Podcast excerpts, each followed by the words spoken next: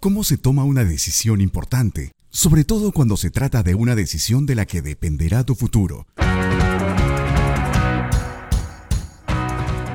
Este es el podcast de orientación vocacional que estabas buscando. Esto es Aproximándote a tu vocación. Con Dani Cachainca.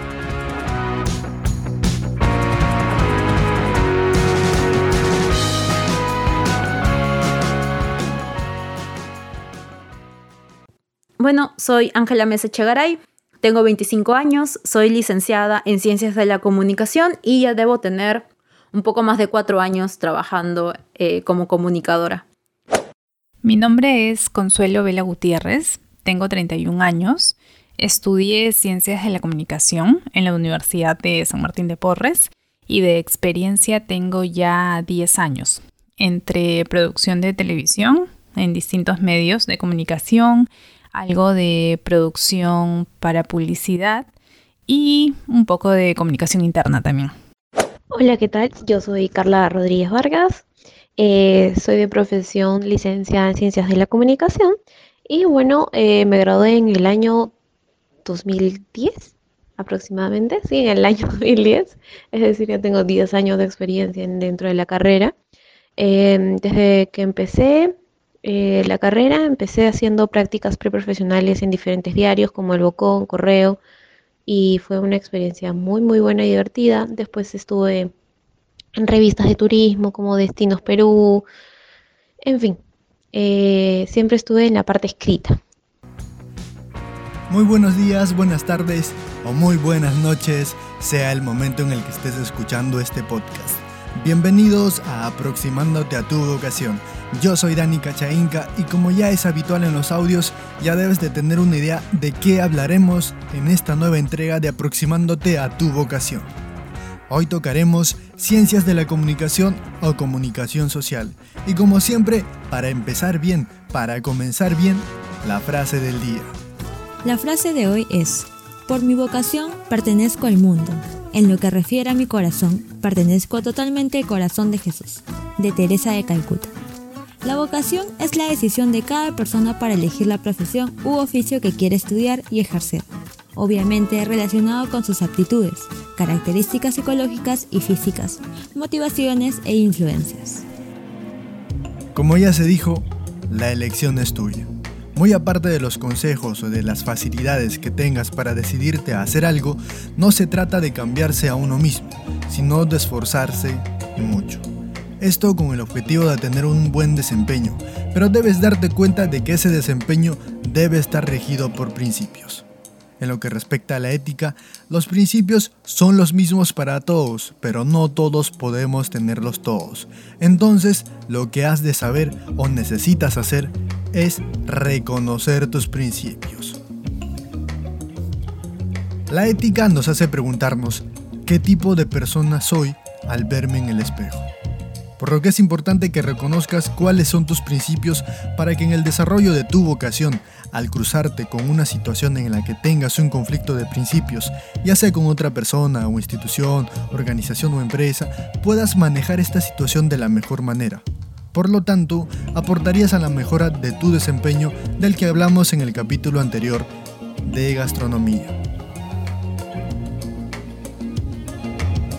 Los conflictos de principios se presentan todo el tiempo.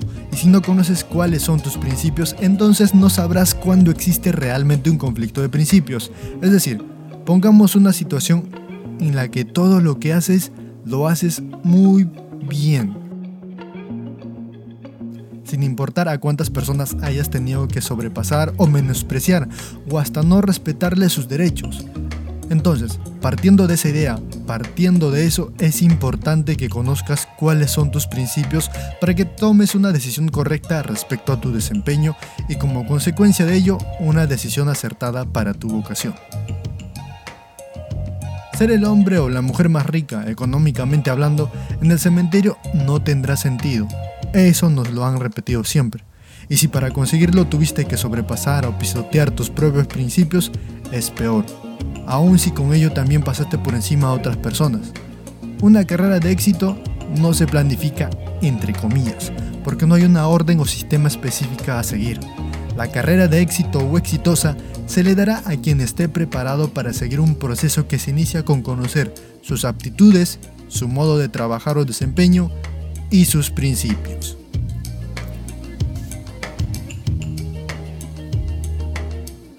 Y ahora, para no hacerla más larga, ya llegó el momento de hablar de la comunicación social o ciencias de la comunicación.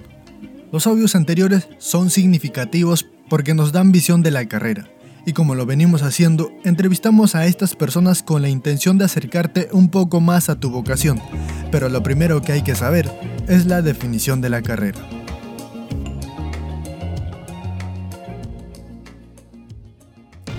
Las ciencias de la comunicación se encargan de estudiar la esencia de los procesos de comunicación y parte de la sociología, lo cual permite el estudio intenso de la sociedad. Es una ciencia que todos tenemos presente en la vida diaria, por ejemplo, en cosas tan cotidianas como lo son los medios, televisión, radio e internet.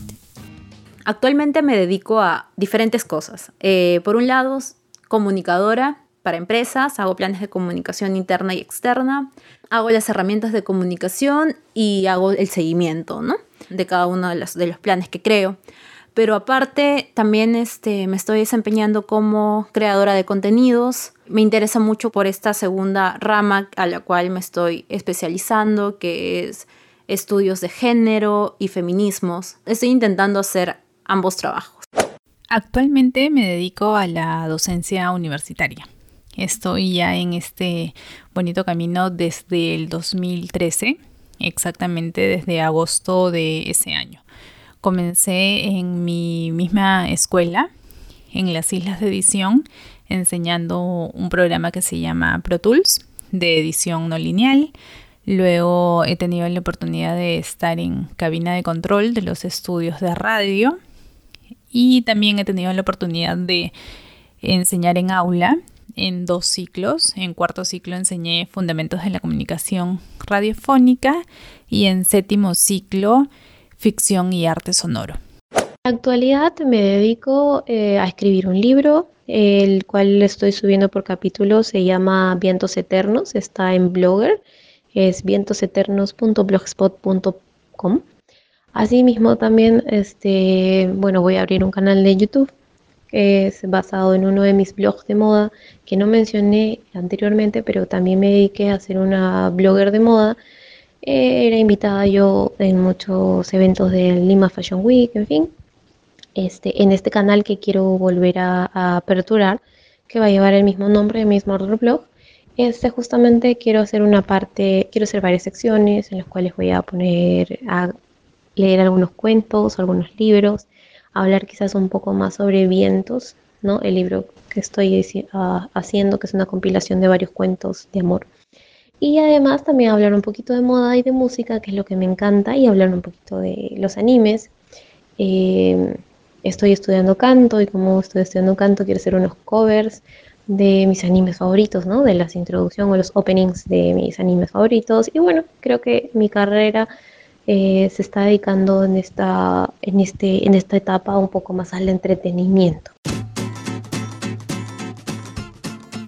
Un comunicador social debe interpretar y analizar la información, encontrar el discurso y el estilo ideal para compartirla, ya sea de forma escrita u oral. Para ello, algunas de las áreas en las que se pueden desempeñar son productor de medios de comunicación, impresos, radiales u audiovisuales, programador de medios de comunicación, director de medios de comunicación, gestor de empresas de servicios en periodismo, publicidad, marketing, relaciones públicas, producción audiovisual e impresa, organizador y ejecutor de acciones de comunicación organizacional en medios masivos, ámbito político, empresas privadas y públicas y organismos internacionales. Como en otras muchas carreras, también pueden desempeñarse como profesores. Y seguimos con los audios bajo la perspectiva de, si tuvieras la posibilidad de regresar en el tiempo, en el momento en el que empezaste o te decidiste por tu profesión, ¿decidirías dedicarte a lo mismo? ¿Por qué?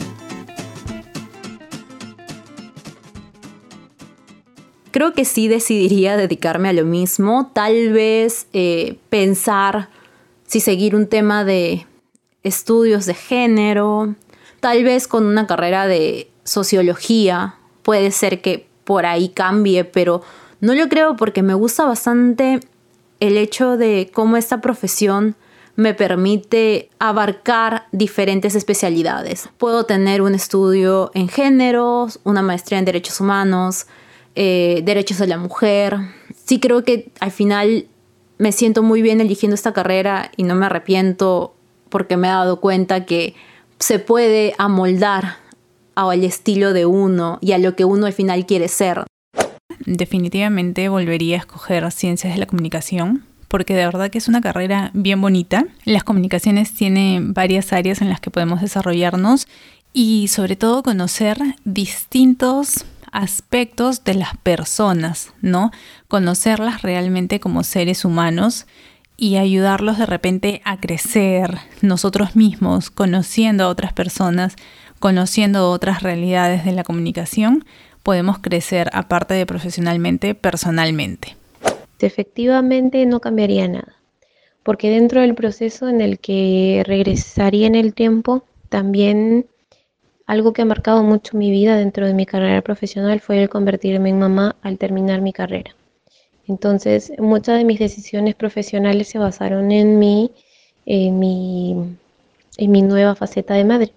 Tenía que conseguirme un trabajo que me permitiera estar un 80% con mi hijo y así sucesivamente. Y ahora nos toca preguntarnos esto. Primero que todos tenemos desafíos y nuestros entrevistados no son ajenos a ello. Así que les preguntamos qué desafíos físicos o emocionales tuvieron que afrontar en todos estos años de experiencia. Creo que es desafíos físicos no, excepto estar parado pues todo el día eh, bajo el sol porque tienes un evento o tienes una campaña. Pero mm, creo que más tienen que ver con desafíos emocionales. Sobre todo si tienes eh, presión, y obviamente la carrera de comunicación siempre vas a tener presión para ver eh, tiempos, para solucionar problemas rápidamente.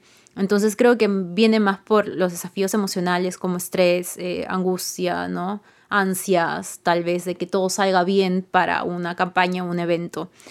Bueno, sobre desafíos físicos que ella tenido que afrontar, sí, algunos, no muchos, ni muy complicados, felizmente, pero de repente por ahí en alguna grabación o búsqueda de locación había que, que caminar mucho, había locaciones con pendientes, ¿no? Muy empinadas, entonces eso podrían ser los, los desafíos físicos, las pocas horas de sueño, claro está que definitivamente afecta, ¿no? El horario súper extendido desde temprano, 10 de la mañana, hasta pasada la medianoche, 1 de la mañana, ¿no? Entonces, esos son los desafíos físicos. Y también hay desafíos emocionales, claro que sí, yo creo que básicamente serían, o al menos para mí, el estrés y la ansiedad porque el sacar un programa diario, el tener que conseguir invitados, debatir temas,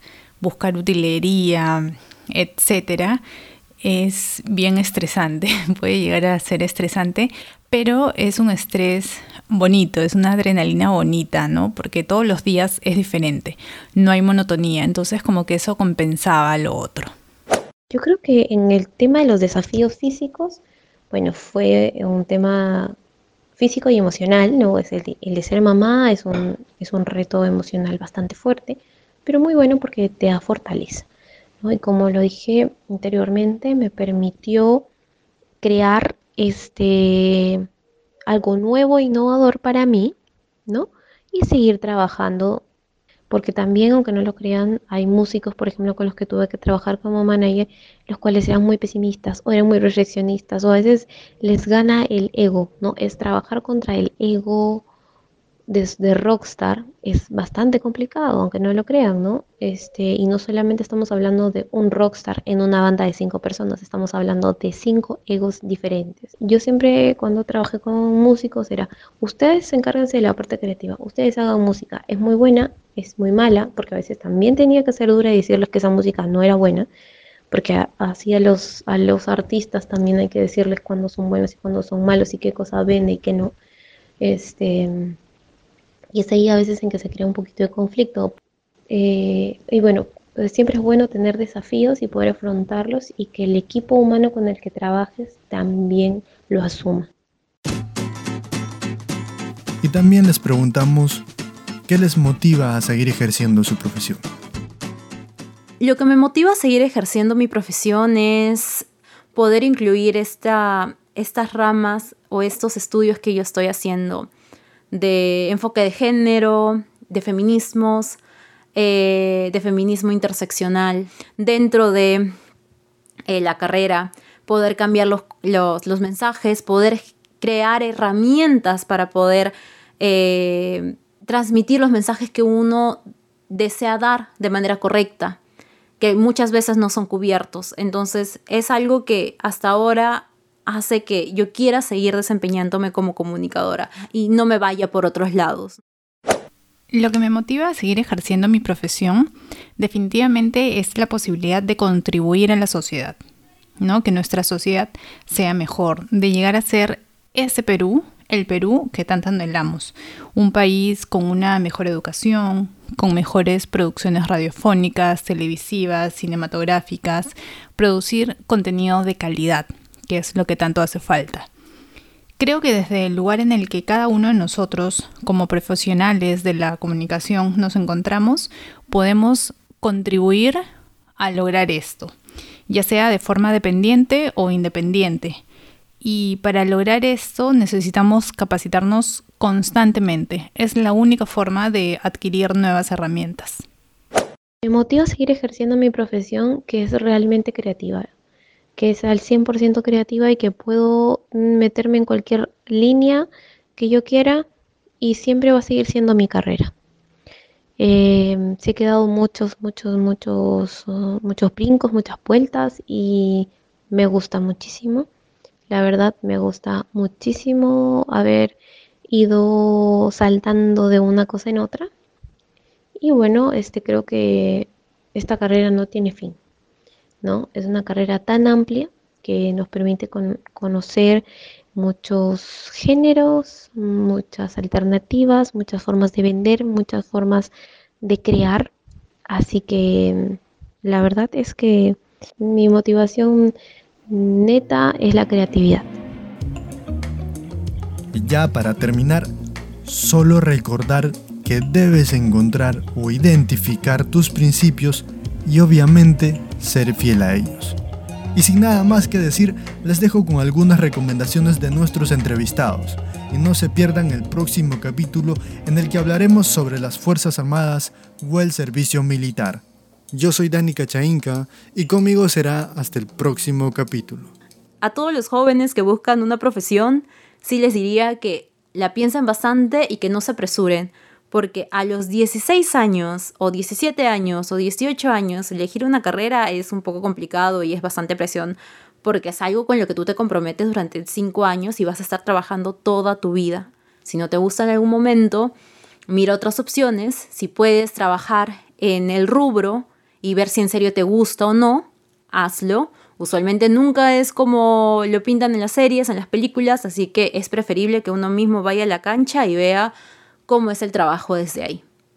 Así que eso le recomendaría, que lo piensen bastante bien, que se tomen su tiempo, si es que tienen que tomarse su tiempo, que nadie les está apurando y si pueden experimentar en su en, en la cancha trabajando en el área, que lo hagan. La recomendación más importante que le daría a los jóvenes que aún no saben qué estudiar, que están indecisos entre una u otra profesión, es preguntarse cómo se ven ellos de aquí a cinco años, qué cosas se ven haciendo de aquí a siete, a diez años. Creo que de esta forma van a descubrir qué es lo que realmente quieren hacer en la vida, cuál es su pasión, cuál es su vocación. No hay que dejarse llevar tanto por las carreras que están de moda, o las mejores pagadas. Hay que tener en cuenta que la profesión es algo a lo que nos vamos a dedicar por bastantes años de nuestra vida. Entonces, hay que hacer este trabajo con gusto, hay que disfrutar nuestro trabajo, hay que hacerlo con ganas, con esmero, porque me parece que es la única forma de dejar huella en lo que hagamos. Les recomendaría que sean muy conscientes de que es una carrera bastante volátil, que es una carrera hermosa y que tienen que poner su creatividad a pleno, que no se limiten nunca porque quizás quisieron ser reportero y no les abrieron las puertas, pues no te rindas, puedes abrir tu canal de YouTube y convertirte en un reportero. Tenemos una gran ventaja que en la actualidad hay muchas herramientas y muchas facetas y muchas formas de llegar al público. Y sigamos creando, sigan creando chicos, porque la creatividad nunca, nunca, nunca se acaba. Y no solamente pueden ah, ejercer la profesión de comunicadores en el ámbito del marketing, en agencias de publicidad, eh, en creación de cine, radio, televisión, sino que pueden crear todo lo que ustedes quieran. Nunca dejen de innovar, nunca dejen de reinventarse ustedes como profesionales y nunca dejen de estudiar, porque siempre aparece algo nuevo, algo bueno que les va a abrir los ojos y, va y ustedes van a poder decir, no, esto es mío y salto para esto. Fuentes consultadas. Los desafíos de la gerencia para el siglo XXI de Peter Drucker. Ciencias de la Comunicación de Estudia Perú y Ciencias de la Comunicación de la República. ¿Cómo se toma una decisión importante? Sobre todo cuando se trata de una decisión de la que dependerá tu futuro. Este es el podcast de orientación vocacional que estabas buscando. Esto es Aproximándote a tu vocación con Dani Cachainca.